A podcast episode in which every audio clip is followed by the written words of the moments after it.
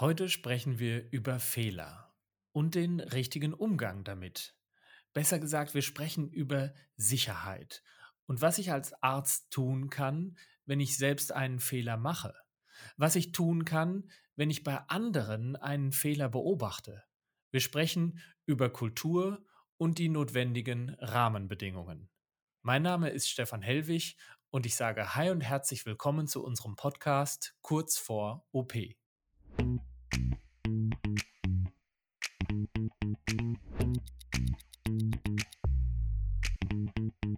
Kurz vor OP, der Podcast mit Tipps und Tricks für die medizinische Karriere.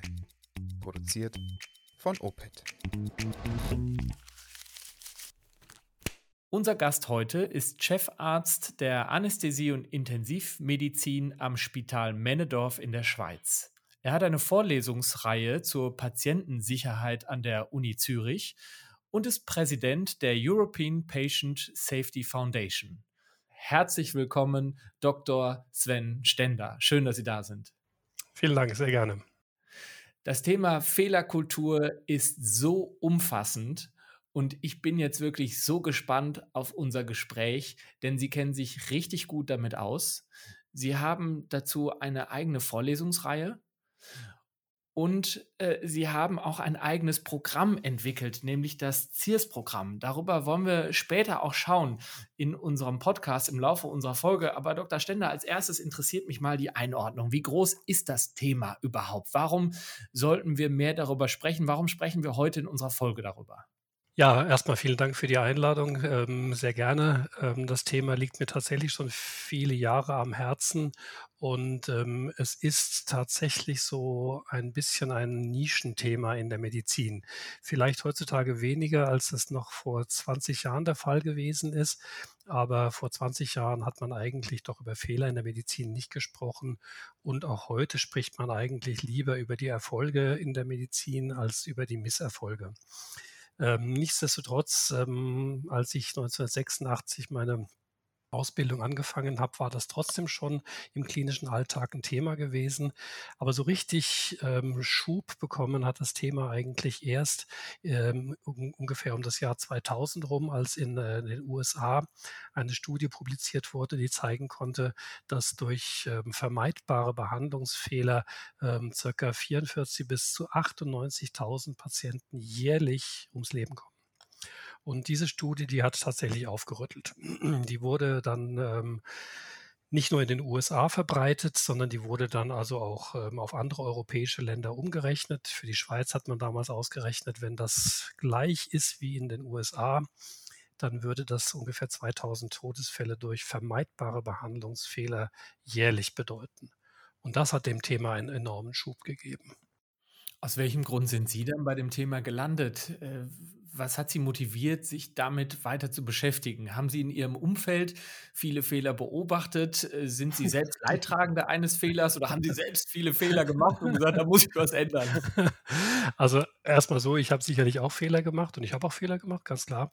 Ähm, nein, aber mein, ähm, meine Motivation kam daher, dass ich damals ähm, im Departement Anästhesie an der ähm, Uni Basel meine Ausbildung als Anästhesist angefangen habe unter der Leitung von Professor Daniel Scheidegger und die ähm, Stimmung damals ähm, in diesem Departement war so gewesen, dass man sich sehr offen mit dem Thema beschäftigt hat. Und der, das Motto war eigentlich gewesen, die Anästhesie wird in den nächsten Jahren nicht besser unbedingt durch Technologie oder Medikamente, sondern sie wird nur deswegen besser, weil wir uns um den Faktor Mensch kümmern. Und ähm, ich bin damals durch Glück in diesem Departement gewesen und ähm, bin in diesem Umfeld dann eben, habe ich meine Ausbildung genossen. Und wir haben damals sehr früh dann schon ähm, mit der NASA zum Beispiel zusammengearbeitet oder mit der damaligen Swiss Air. Also alles Bereiche aus der Luftfahrt, die sich eben schon auch mit dem Thema auseinandergesetzt haben. Das finde ich hochspannend, dass Sie sagen, wir können unser Fach besser weiterentwickeln, wenn wir den Faktor Mensch berücksichtigen und nicht so sehr auf technologische Weiterentwicklung schauen. Das ist ja eigentlich das für mein Gefühl, worüber wir am meisten sprechen. Technologische Weiterentwicklung, Digitalisierung, Methoden in der Versorgung von Patienten. Sie sagen, wenn wir den Faktor Mensch da berücksichtigen und an dem Thema Fehlerkultur arbeiten, können wir uns viel schneller oder viel besser oder viel stärker weiterentwickeln. Das finde ich, finde ich total spannend. Haben Sie das Gefühl, dass das Thema dann ausreichend auf den Fachkongressen oder den medizinischen Fortbildungsveranstaltungen platziert ist? Nein, absolut nicht. Also es hat sicherlich mehr Stellenwert bekommen. Ähm, und ich denke, man darf auch die, man, man, umgekehrt darf man nicht vergessen, die Technologie und auch der, der, der Fortschritt in der Pharmakotherapie, der ist nicht zu vernachlässigen. Ja? Also ähm, das will ich jetzt auch gar nicht kleinreden. Die technischen Fortschritte sind schon auch sehr, sehr entscheidend. Ähm, aber wenn wir nicht gleichzeitig mindestens dem Faktor Mensch äh, Gewicht schenken, dann können wir noch so tolle Geräte und Instrumente und sonst was haben. Wir können diesen technologischen Fortschritt mit Leichtigkeit sofort wieder zunichte machen dann. Ja. Das heißt also, wir können uns viel mehr verbessern, wenn wir dem Faktor Mensch Gewicht schenken, so wie, wie Sie es ja eben schön zusammengefasst haben. Ähm, und zu Ihrer Frage, ob wir dem genügend Gewicht beimessen, ich denke, ehrlich gesagt nein. Aber wenn Sie sich anschauen, was wir in der Medizin, in die Forschung stecken zu Grundlagenerkrankungen, Diabetes, ähm, ähm, Herzerkrankungen, ganz zu schweigen onkologische Erkrankungen. Und wenn Sie dann schauen, wie viel Geld wird investiert in Fehlerforschung oder in, ähm, in das Thema Teamarbeit, Kommunikation im Operationssaal oder auch auf den Stationen, dann steht das einfach in keinem Verhältnis zueinander. Oder überlegen Sie mal, wo gibt es in Deutschland einen Lehrstuhl für Patientensicherheit? Ich glaube, die Uni Bonn hat einen Lehrstuhl Patientensicherheit, aber das ist, glaube ich, dann schon ähm, das einzige, die einzige Uni, die mir in den Sinn kommt. Oder in welchem, in welcher Universität, in welcher medizinischen Fakultät wird systematisch das Thema Patientensicherheit unterrichtet? Ähm, ich, hm, ich, maß mir jetzt nicht an, da irgendwelche ähm, Statistiken zu zitieren, aber jeder möge doch mal ins Vorlesungsverzeichnis gucken von seiner Universität und ich denke, da liegt schon noch ein bisschen Optimierungspotenzial. Die meisten unserer Zuhörer kommen aus dem Fachbereich Orthopädie Unfallchirurgie. Können Sie das für uns ein bisschen einordnen, wie sich das mit den Fehlern in diesem Fachbereich verhält? Ja, das ist ein ganz, ganz ein spannender Fachbereich, ähm, weil nämlich die Unfallchirurgen und orthopädischen Kolleginnen und Kollegen in Deutschland ein Pilotprogramm schon vor vielen Jahren zusammen mit der Lufthansa gemacht haben. Und ähm, ich bin ja, wie gesagt, schon lange in dem Thema unterwegs und als ich von diesem Programm gehört habe und ich sehr begeistert bin von diesem Programm, ähm, habe ich wirklich gedacht, wow, Hut ab, das ist, das ist eine tolle Sache. Also da haben die Kollegen von, der, von diesem Fachbereich tatsächlich die Nase vorne, muss man ganz neidlos sagen. Tolle Sache. Klasse, ja, danke für das Feedback, dass Sie so darauf schauen. Und äh, mich würde dann als nächstes mal interessieren, um das noch weiter zu beleuchten. Also wir haben im Vorgespräch das auch erörtert. Ähm, meine Frage an dieser Stelle, in welchen Situationen passieren überhaupt Fehler? Also wir haben es jetzt mal eingeordnet, wie groß das Thema ist, wie relevant es ist in welchen Situationen passieren Menschen Fehler? Ha. Also das Typische ist ja, dass sie, äh, ja, Fehler können eigentlich jederzeit passieren. Und das ist ja das Tückische dabei, dass sie auch in den Momenten passieren, wo wir am wenigsten dann damit rechnen. Wobei man natürlich unterscheiden muss, Fehler ist nicht gleich Fehler. Es gibt die sogenannten ähm, Versehen, ähm, ja, wenn man also aus Versehen etwas macht, im Englischen sagt man denen Slips und Lapses. Ähm, und dann gibt es tatsächlich die groben Patzer, die Fehler. Ähm, und da muss man davon unterscheiden auch natürlich noch die, die vorsätzlichen Fehler, respektive die Regelverletzungen, die man vielleicht ähm, ein bisschen leichtfertig eingeht. Ähm, also das Spektrum ist da doch sehr, sehr groß.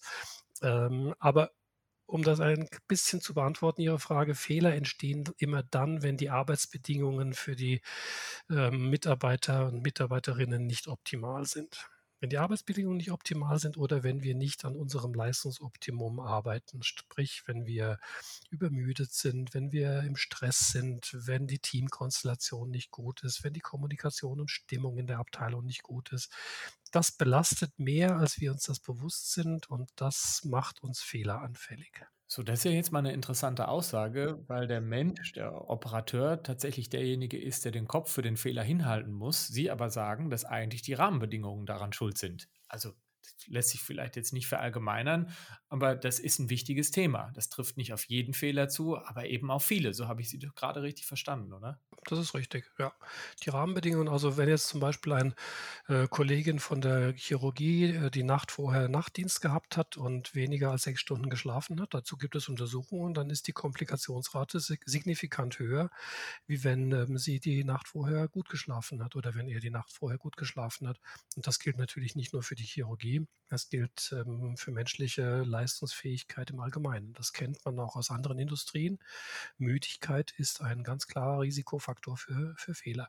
Und das ist natürlich ein Systemfaktor. Ja, wenn uns in den Kliniken die Rahmenbedingungen fehlen, dass wir ähm, ausgeschlafen und erholt und ähm, kompensiert zur Arbeit kommen können, dann ist das eine Rahmenbedingung dann dazu. Was können denn Ärzte tun, wenn Fehler passieren? Also ich würde da jetzt auch noch mal unterscheiden zwischen den Fehlern, die ich selbst mache als Arzt und denen, die ich beobachte als Arzt. Fangen wir mit dem, mit dem ersten Teil mal an. Wenn ich selbst einen Fehler mache, was kann ich tun? Ja, ich würde sagen, erstmal beten, dass man in der richtigen ähm, Kultur ähm, arbeitet. Also sprich, dass man das, hoffentlich das Glück hat, in, einem, in einer Institution zu arbeiten, wo dieses Thema überhaupt salonfähig ist, wie man so schön sagt. Ja. Weil wenn das nicht der Fall ist, dann kann man eigentlich nur die Flucht antreten und sagen, Mist, jetzt ist mir ein Fehler passiert. Hoffentlich merkt es dann keiner. Ja. Aber das ist ähm, natürlich, das ist nicht das, was wir eigentlich wollen, sondern Fehler ähm, haben einerseits Lernpotenzial, Andererseits ähm, haben auch Fehler die äh, Möglichkeit, eine Situation auch mal noch zu entschärfen. Sie müssen sich ja vorstellen, nicht jeder Fehler führt gerade zu einer Katastrophe. Aber ein unkorrigierter Fehler in einer Prozesskette kann dann irgendwann mal schon zur Katastrophe führen. Und wenn man sich dann am ersten Punkt schon nicht traut, etwas zu sagen oder zu, oder, oder, oder zu dem Fehler zu stehen, dann kann ein Fehler fortgesetzt werden. Ja, wenn man sich nicht traut zu sagen, ich habe jetzt hier ein falsches Medikament gespritzt und niemand aus dem Team ähm, weiß das ähm, und man behandelt dann irgendetwas völlig anderes, dann perpetuiert sich das Ganze und das kann nur noch schlimmer werden am Schluss dann. Also als erstes hoffentlich die richtige Fehlerkultur in dem Sinne, Wobei, Klammer auf, Klammer zu, Fehlerkultur ist ein bisschen ein blöder Begriff. Der könnte suggerieren, dass wir Fehler kultivieren wollen. Und das ist natürlich überhaupt nicht der Fall. Sondern wir wollen eigentlich eine Sicherheitskultur. Aber wenn dann Fehler entstehen, ähm, dass wir einen gesunden Umgang mit diesen Fehlern haben. Und dieser, ähm, der, der Begriff, der da auch fallen muss, ist ganz klar die sogenannte Just Culture, weil es gab ja früher so Tendenzen, dass man gesagt hat, ähm, wir wollen eine Null-Fehler-Kultur. Und Null Fehler ist absolut unrealistisch da, wo Menschen arbeiten. Deswegen ist das zwar ein theoretisches Konstrukt, das man anstreben muss, aber es darf einen nicht in die Praxis verfolgen, dieses Konstrukt. Weil wenn wir sagen, wir wollen Null Fehler haben, dann ist jeder Fehler ein Versagen. Und das kann es nicht sein, weil wie gesagt, wir haben Rahmenbedingungen, die fehlerbegünstigend sind oder kennt man außer der Müdigkeit noch eine ganze Reihe von anderen Dingen. Und entsprechend müssen wir gucken, dass wir an den Rahmenbedingungen arbeiten. Sprich, Fehler haben ein Lernpotenzial. Aus Fehlern kann man etwas lernen. Und wenn ich einen Fehler gemacht habe, dann muss ich, sollte ich die Größe haben, auch zu sagen, hoppla, jetzt ist mir was passiert.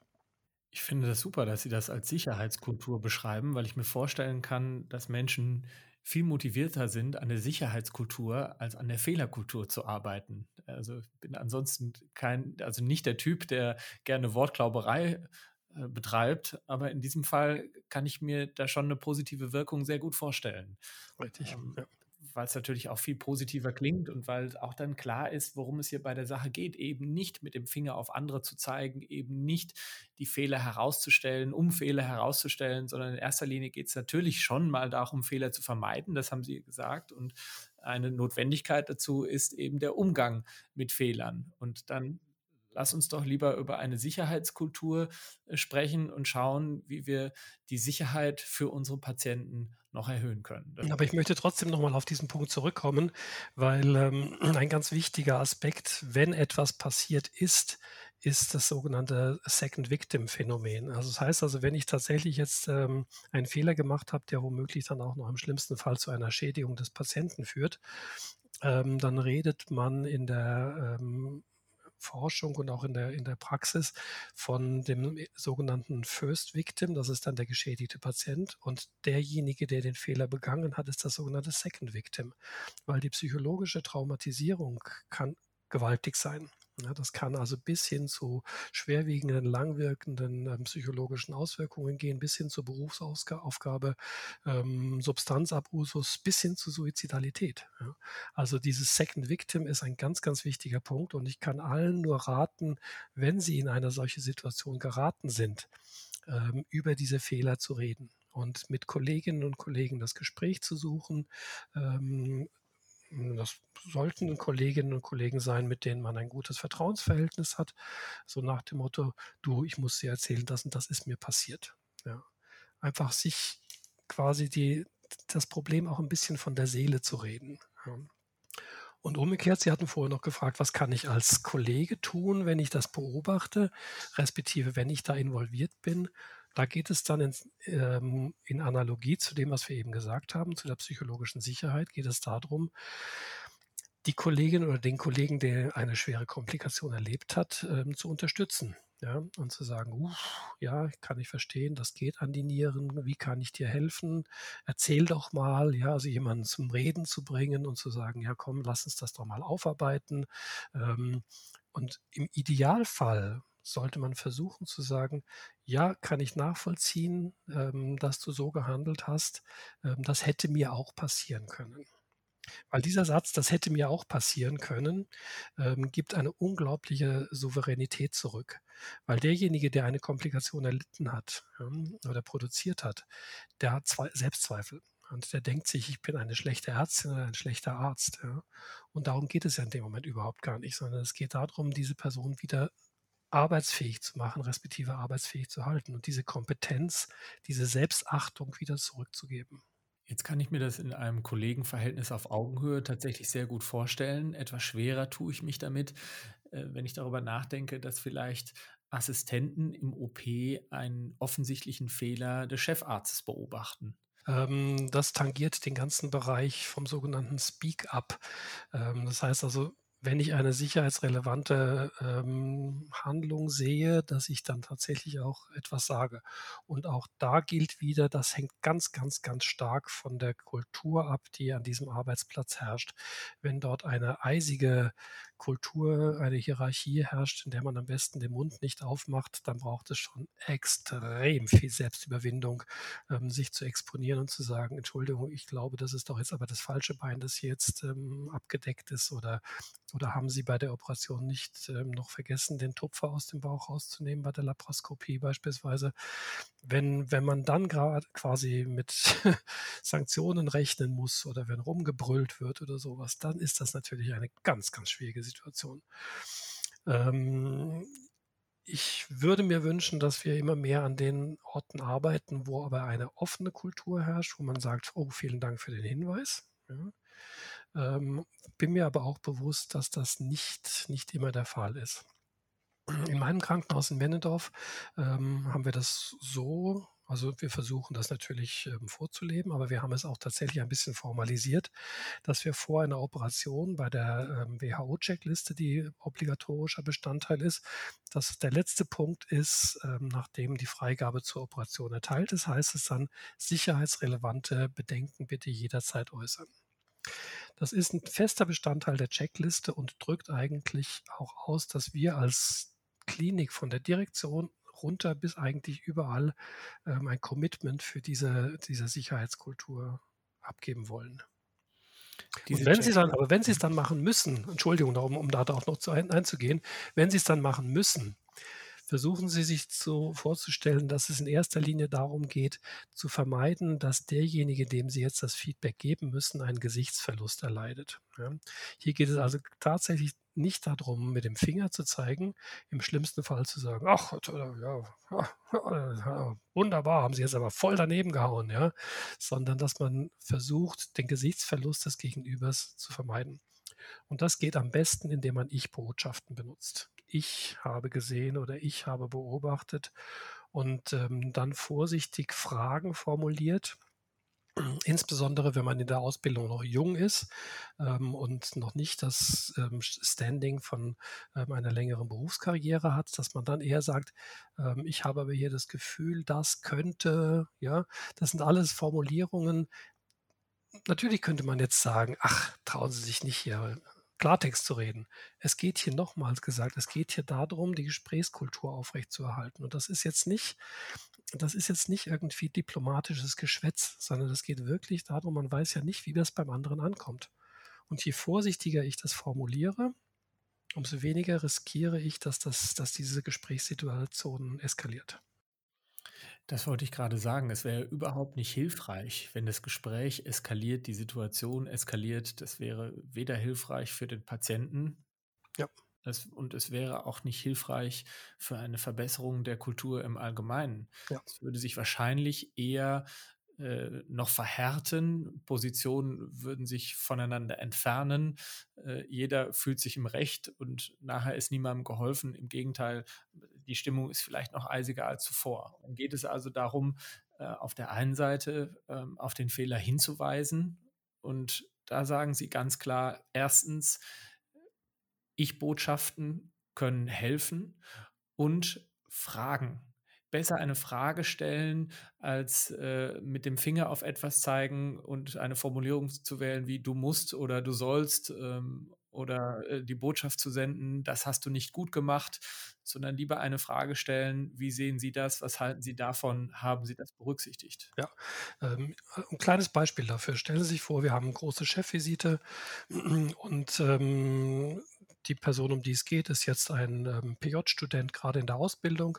Und er hat die ähm, Patientin, die, jetzt hier visitiert wird, ähm, aufgenommen, hat lange die Anamnese erhoben, dabei unter anderem festgestellt, dass sie eine Allergie auf, sagen wir, Penicillin hat.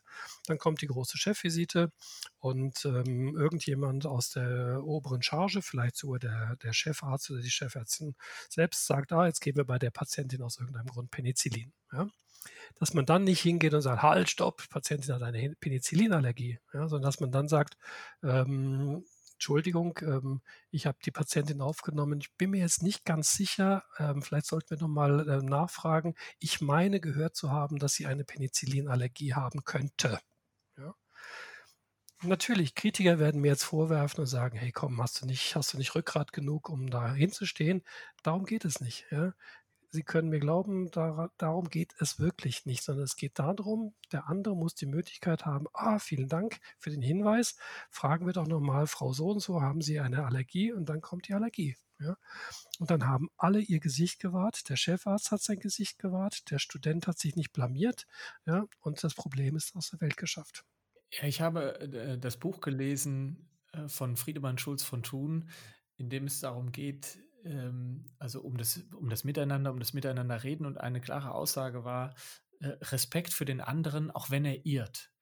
Das ist ein bemerkenswerter Satz, der mich seit einigen Jahren begleitet. Ich glaube, das ist ganz wichtig in diesem Rahmen, ähm, wenn ich mich mit dem Thema Sicherheitskultur, um da mal diesen Begriff jetzt auch zu verwenden, wenn ich mich mit Sicherheitskultur auseinandersetze, wenn ich mich mit Gesprächsführung auseinandersetze, wenn ich mich damit auseinandersetze, Beziehungen zu gestalten und die Kultur dahingehend zu verbessern, dann muss mir doch auch klar sein, dass ich dass mir bewusst ist, dass andere Menschen Fehler machen und dass ich für ihre Leistungen und für ihre Erfahrungen und für das, was hier passiert, dann trotzdem aber auch sehr viel Respekt haben kann. Das steht sich ja nicht im Wege. Und das müssen diese Botschaften, glaube ich, auch übermitteln. Richtig, ganz genau. Und wir müssen einfach neidlos anerkennen, dass wir in der Medizin zwar, denke ich, auf gutem Wege sind, aber wir haben einfach noch nicht diese gleiche Sicherheitskultur, wie andere Bereiche sie haben. Es gibt ja diese berühmte Anekdote äh, von einem Flugzeugträger, äh, wo ein Techniker auf dem Flugdeck äh, einen Schraubenschlüssel ähm, verloren hat und den nicht mehr gefunden hat in, seine, in seinem ähm, Werkzeugkiste. Ja, und anstatt zu sagen, sage ich jetzt besser nichts ja, und riskiere aber, dass dieser Schraubenschlüssel beim nächsten Start von einem Jet äh, mit voll Karacho durch die Gegend fliegt und irgendjemanden verletzen oder töten könnte, ist dieser Techniker hingegangen und hat gesagt, ich habe meinen Schraubenschlüssel verloren. Und anstatt dass der dann sanktioniert wurde, hat man gesagt, super, vielen Dank, hervorragend, genau so wollen wir das, hat den Schraubenschlüssel gesucht, gefunden, kein Problem. Aber eben den Personen nicht sanktioniert. Jetzt ist es beobachte ich das bei uns in der Wirtschaft, in der Industrie, dass durchaus Menschen, die selbst Fehler eingestehen oder wertschätzend mit anderen umgehen und auf Fehler aufmerksam machen, aufmerksam machen, dass die auch daran wachsen, dass die tatsächlich auch an Größe gewinnen. Jetzt geht es bei uns aber nicht so wie bei Ihnen um Leben und Tod. Lässt sich das trotzdem übertragen? Haben Sie diese Beobachtung auch mal gemacht, dass Menschen, die ähm, einen offeneren Umgang damit haben, durchaus auch äh, sich stärker weiterentwickeln oder eben, wie gesagt, an Größe gewinnen. Absolut, absolut. Weil stellen Sie sich doch mal diese äh, etwas karikierte, überzeichnete Situation vor. Ähm, zwei Experten, die beide die gleiche Berufserfahrung haben. Der eine steht hin mit stolz geschwellter Brust und sagt, ich habe noch nie einen Fehler gemacht. Und der andere steht ähm, genauso dorthin und sagt selbstkritisch, ähm, doch, ich habe schon die eine oder andere kritische Situation erlebt und ähm, dank ähm, guter Teamarbeit oder was auch immer sind wir daraus gut gekommen. Wer hat das bessere Standing? Ranking, wer hat das höhere Ansehen, ist doch gar keine Diskussion. Also da bin ich völlig der Meinung, dass das kann einem nur helfen, wenn man da einen souveränen Umgang dazu hat. Weil Sie das vorhin angesprochen haben, Flugsicherheit und die Trainings mit Piloten. Was können wir denn aus diesem Bereich mitnehmen? Was können wir lernen für unsere Sicherheitskultur? Wir können von der Fliegerei de facto tatsächlich viel lernen. Ähm, wir müssen allerdings, auch wenn das immer sehr nett ist, diese Analogie zu, ähm, herbeizuziehen, müssen wir uns aber auch bewusst sein, man darf das nicht überstrapazieren, weil die Bereiche Fliegerei und Medizin sind ähm, in einigen Bereichen vergleichbar, aber doch nicht in allen Bereichen. Fliegerei ist, sehr standardisiert, ähm, sie ist sehr strukturiert, hat ganz klare Regeln. Äh, denken Sie nur an die Einsatzzeiten der Piloten. Wenn der nicht acht Stunden vorher geschlafen hat, bleibt der Flieger in London am Boden, egal wer da drin sitzt. Ähm, also das ist schon ein Bereich, der nicht ganz so ist wie die Medizin. Weil denken Sie mal in der Medizin an die Akutbereiche, Rettungsdienst, ähm, Polytraumaversorgung etc. Wenn man da nur nach Standards und Regeln vorgehen würde, wären wir verloren. Ja. Also deswegen man kann viel lernen von der Fliegerei, aber wie gesagt, man darf es nicht überstrapazieren. Aber ansonsten kann man von der Fliegerei das strukturierte Vorgehen lernen. Man kann lernen, dass Standardisierung Sinn macht, da wo es ähm, Sinn macht. Ähm, Checklistenumgang ähm, finde ich etwas ganz Wichtiges, was man lernt von der Fliegerei. Umgang mit Müdigkeit, Umgang mit Stress, Kommunikation im Cockpit, alles was ähm, den Bereich Crew Resource äh, Management betrifft. Ähm, wie rede ich miteinander? Miteinander, eben auch das Speak-up etc. Diese ganzen Aspekte, da können wir, glaube ich, sehr viel von der Fliegerei lernen. Ja, das finde ich gut, äh, wie Sie das jetzt beschrieben haben, was man auch aus einem anderen Bereich für den eigenen Beruf lernen kann. Und jetzt haben wir vorhin natürlich auch darüber gesprochen, wie ich mich verhalten kann als Arzt, wenn ich selbst einen Fehler mache oder wenn ich einen Fehler beobachte. Haben Sie noch andere konkrete äh, Handlungsempfehlungen für den Berufsalltag. Also ich würde gerne nochmal den Blick darauf werfen, was ich eigentlich tun kann, um äh, die Sicherheitskultur zu verbessern, was ich eigentlich tun kann, äh, um, um Rahmenbedingungen zu verändern, die für ein positives Umfeld sorgen. Wie gehen Sie da, also haben Sie da konkrete Beispiele aus Ihrer Klinik?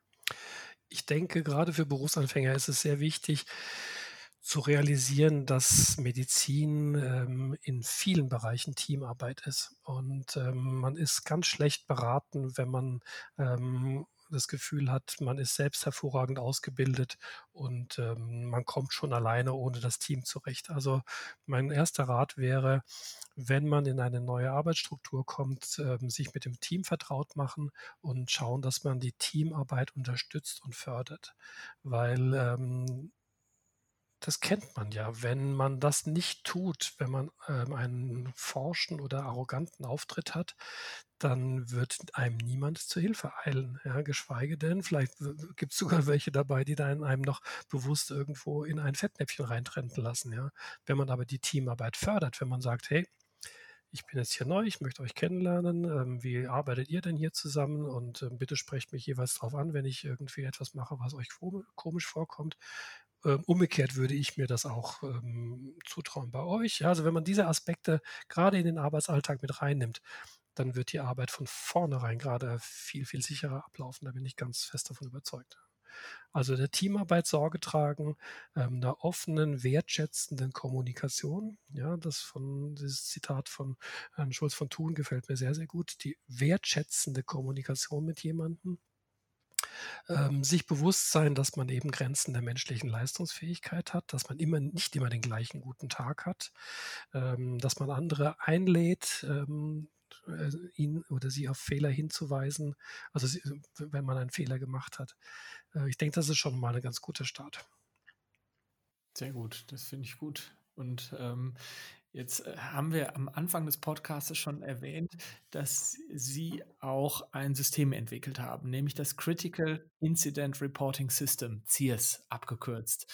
Können Sie uns kurz einen Einblick geben, was das ist und wie es funktioniert?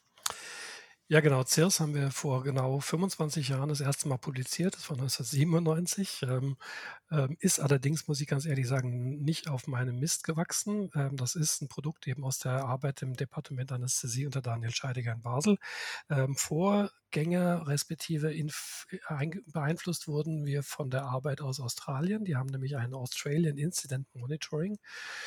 Und die wiederum hatten die Idee auch wieder von der Fliegerei. Ja, also auch da kommt die, die Idee von der Fliegerei. Und zwar geht es beim, bei diesem System darum, dass man sich mit den Incidents beschäftigt. Also nicht mit den Accidents, sondern mit den Incidents. Die Idee dahinter ist nämlich, dass ein schwerer Unfall oder überhaupt jede Form von Unfall oder Komplikation hat ähm, sehr, sehr oft Vorge Vorläufer in den Bereichen Ereignis, also Incident. Incident steht für Ereignis. Und wenn wir uns über diese kritischen Ereignisse austauschen, dann können wir einerseits sehr viel lernen und umgekehrt kann es schon helfen, wenn wir mit dem Incident uns beschäftigen, den Accident zu vermeiden. Das ist die Idee hinter diesem Incident Reporting. Und ähm, wie gesagt, das kommt aus der Fliegerei, wenn man dort erkannt hat, äh, man kann von diesen Ereignissen, die dort passieren, unglaublich viel lernen bevor tatsächlich die große Katastrophe eingetreten ist. Und man muss sich auch bewusst sein, dass es sehr, sehr viel mehr Incidents gibt als Accidents. Ja, also jeder, der klinisch oder auch sonst irgendwo arbeitet, weiß ganz genau, es gibt Situationen, hm, da geht man nachmittags vielleicht mit einem Kollegen oder Kollegin geht man Kaffee trinken und sagt, du stell dir mal vor, was mir heute passiert ist. Boah, das ist gerade mal noch gut gegangen. Jesus Gott, stell dir vor, was da hätte passieren können. Das ist ein Incident. Ja? Und anstatt dass man das nur der Kollegin erzählt und die sich dann sagt, oh, wenn ich das nächste Mal in eine ähnliche Situation komme, dann habe ich davon schon mal gehört. Ja? Versuchen wir mit diesem Incident Reporting dieses Wissen allen zur Verfügung zu stellen, damit alle davon profitieren können. Sehr gut. Und wir haben auch darüber gesprochen, dass ja im Prinzip alle nur Menschen sind. Und ich weiß, dass einige unserer Zuhörer unseren Podcast hören und ähm, natürlich dann auch sag ich mal, auf unsere Gäste schauen und sagen, Mensch, natürlich, ne, was die schon alles erreicht haben, wie groß sie sind und denen passieren dann wahrscheinlich auch keine Fehler mehr. Aber ich weiß von ihnen, wir sind alle nur Menschen äh, und äh, gibt es etwas, worüber Sie hier in unserem Podcast jetzt zum Beispiel auch sprechen können? Ja, das ist genau auch die Idee von dem Instant Reporting, ähm, weil nämlich, wenn man realisiert, dass andere ähnliche Fehler machen oder gemacht haben oder, oder, oder Zwischenfälle hatten, dann fühlt man sich gleich gar nicht mehr so schlecht. Ja? Und ähm, insbesondere, wenn man gesehen hat, dass andere ähnliche Situationen dann auch gemeistert haben, weil in dem Instant Reporting geht es nicht nur darum, diesen, diesen Zwischenfall zu beschreiben, sondern auch zu beschreiben, was man gemacht hat, um aus dieser kritischen Situation wieder herauszukommen. Wenn man das gesehen hat, dann dann schafft das auch Vertrauen zu sagen, ja, wenn ich in eine ähnliche Situation komme, dann kann ich darauf vertrauen, dass ich dort auch rauskomme. Ja? Also das ist eigentlich ein System, das dazu beitragen soll, dass die Mitarbeiter kompetenter werden. Und zwar nicht nur durch Erfahrung, sondern auch ein bisschen durch Selbstsicherheit.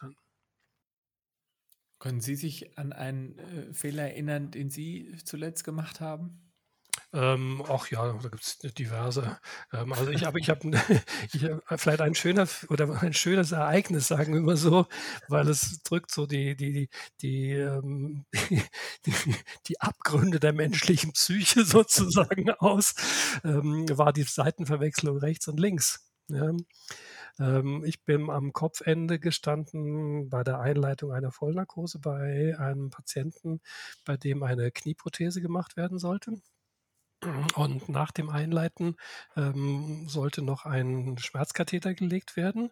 Ähm, und ich bin am Kopfende gestanden und habe gesagt, okay, dieser Schmerzkatheter muss links ähm, gelegt werden.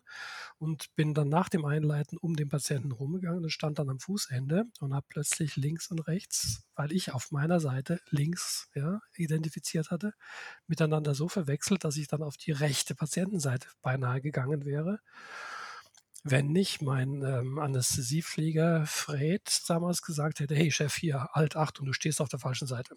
Ja. Also erstmal danke, dass Sie diese Geschichte hier mit uns teilen, ganz öffentlich. Und ich finde es tatsächlich bemerkenswert, auch mal einen Einblick zu bekommen, weil man sich als Patient ja durchaus fragt, wie kann sowas eigentlich passieren, dass äh, im OP eine Seite verwechselt wird. Und Sie haben gerade ganz praxisnah an einem Beispiel erklärt, dass es gar nicht so abwegig ist und eben jederzeit und andauernd auch weil wir eben nur Menschen sind, auch mal passieren kann. Und da toi toi toi, dass es dann eben doch nicht so oft vorkommt, weil es Menschen gibt, die gut in der Kommunikation sind und ein gutes Miteinander pflegen. Ja, ähm, wobei man natürlich sagen muss, dass ähm, wir mittlerweile auch noch zusätzliche Hilfsmittel haben. Also ich bin in der Situation sehr froh gewesen um die gute Kommunikation mit meinem Kollegen von der Anästhesiepflege. Ähm, aber zudem gibt es ja auch noch die Seitenmarkierung. Also solche paarigen Operationen haben ja dann auch eine Seitenmarkierung. Also ich denke, spätestens wenn ich dann die OP-Tücher auf die Seite genommen hätte, hätte ich gesehen, dass da die Seitenmarkierung gefehlt hat. Von daher gab es noch eine Reihe anderer Sicherheitsbarrieren, die jetzt da verhindert hätten, dass ich tatsächlich den Katheter auf der falschen Seite lege. Aber allein schon die Tatsache, dass ich ein falsches mentales Modell hatte, ist mir doch der Schreck ziemlich in die Glieder gefahren. Ja, kann ich mir vorstellen. Also nochmal danke, dass Sie das hier mit uns so offen teilen. Sehr gerne. So, ja, Dr. Stender, wir sind so langsam am Ende unserer Podcast-Folge angelangt. Gibt es Ihrerseits noch etwas, was wir unseren Zuhörern in dem Zusammenhang unbedingt mit auf den Weg geben sollten? Vielleicht Vielleicht was noch wichtig ist, gerade wenn es jüngere Zuhörerinnen und Zuhörer sind, dass sie sicherlich Wert legen auf die, äh, in, in ihrer Ausbildung, auf ihre technische und auf ihre Wissenskompetenz, aber dass ähm, wir die, die Kommunikationskompetenz und die Bedeutung der Teamarbeit und der, der, der zwischenmenschlichen Interaktion, dass wir die nicht unterschätzen. Ähm, dass sich also auch die, ähm, die Super-Expertinnen und Experten bewusst sind, sie können noch mal ein bisschen besser werden, wenn sie zusätzlich zu ihrem absoluten brillanten Wissen auch noch brillante Teamworker und Kolleginnen und Kollegen werden. Da, wenn man das nicht vergisst, ich glaube, das ist vielleicht die beste Botschaft, dass man nicht nur guckt in der Ausbildung, dass wir ähm, Wissensbestien sind, sondern dass wir tatsächlich auch der sozialen Kompetenz auch ähm, entsprechenden äh, Bedeutung beimessen die wichtigste und zugleich die schönste Botschaft dieser Folge. Dr. Stender, vielen Dank, dass Sie sich die Zeit genommen haben, um dieses so ernste Thema mit uns zu beleuchten. Dankeschön. Sehr gerne, Herr Helwig. Hat mir Spaß gemacht. Vielen Dank. Super. Ja, liebe Zuhörer, wenn euch die Folge gefallen hat, dann teilt sie gerne in eurem Freundes- und Bekanntenkreis und lasst uns auch ein Feedback da. Wir freuen uns über jede Rückmeldung. Bis dahin, bis bald und tschüss. Das war Kurz vor OP, der Podcast von OPET. Alle Infos zum Podcast findet ihr unter www.opet.de. Wir freuen uns, wenn ihr auch beim nächsten Mal wieder mit dabei seid und wünschen bis dahin eine gute Zeit und bis bald.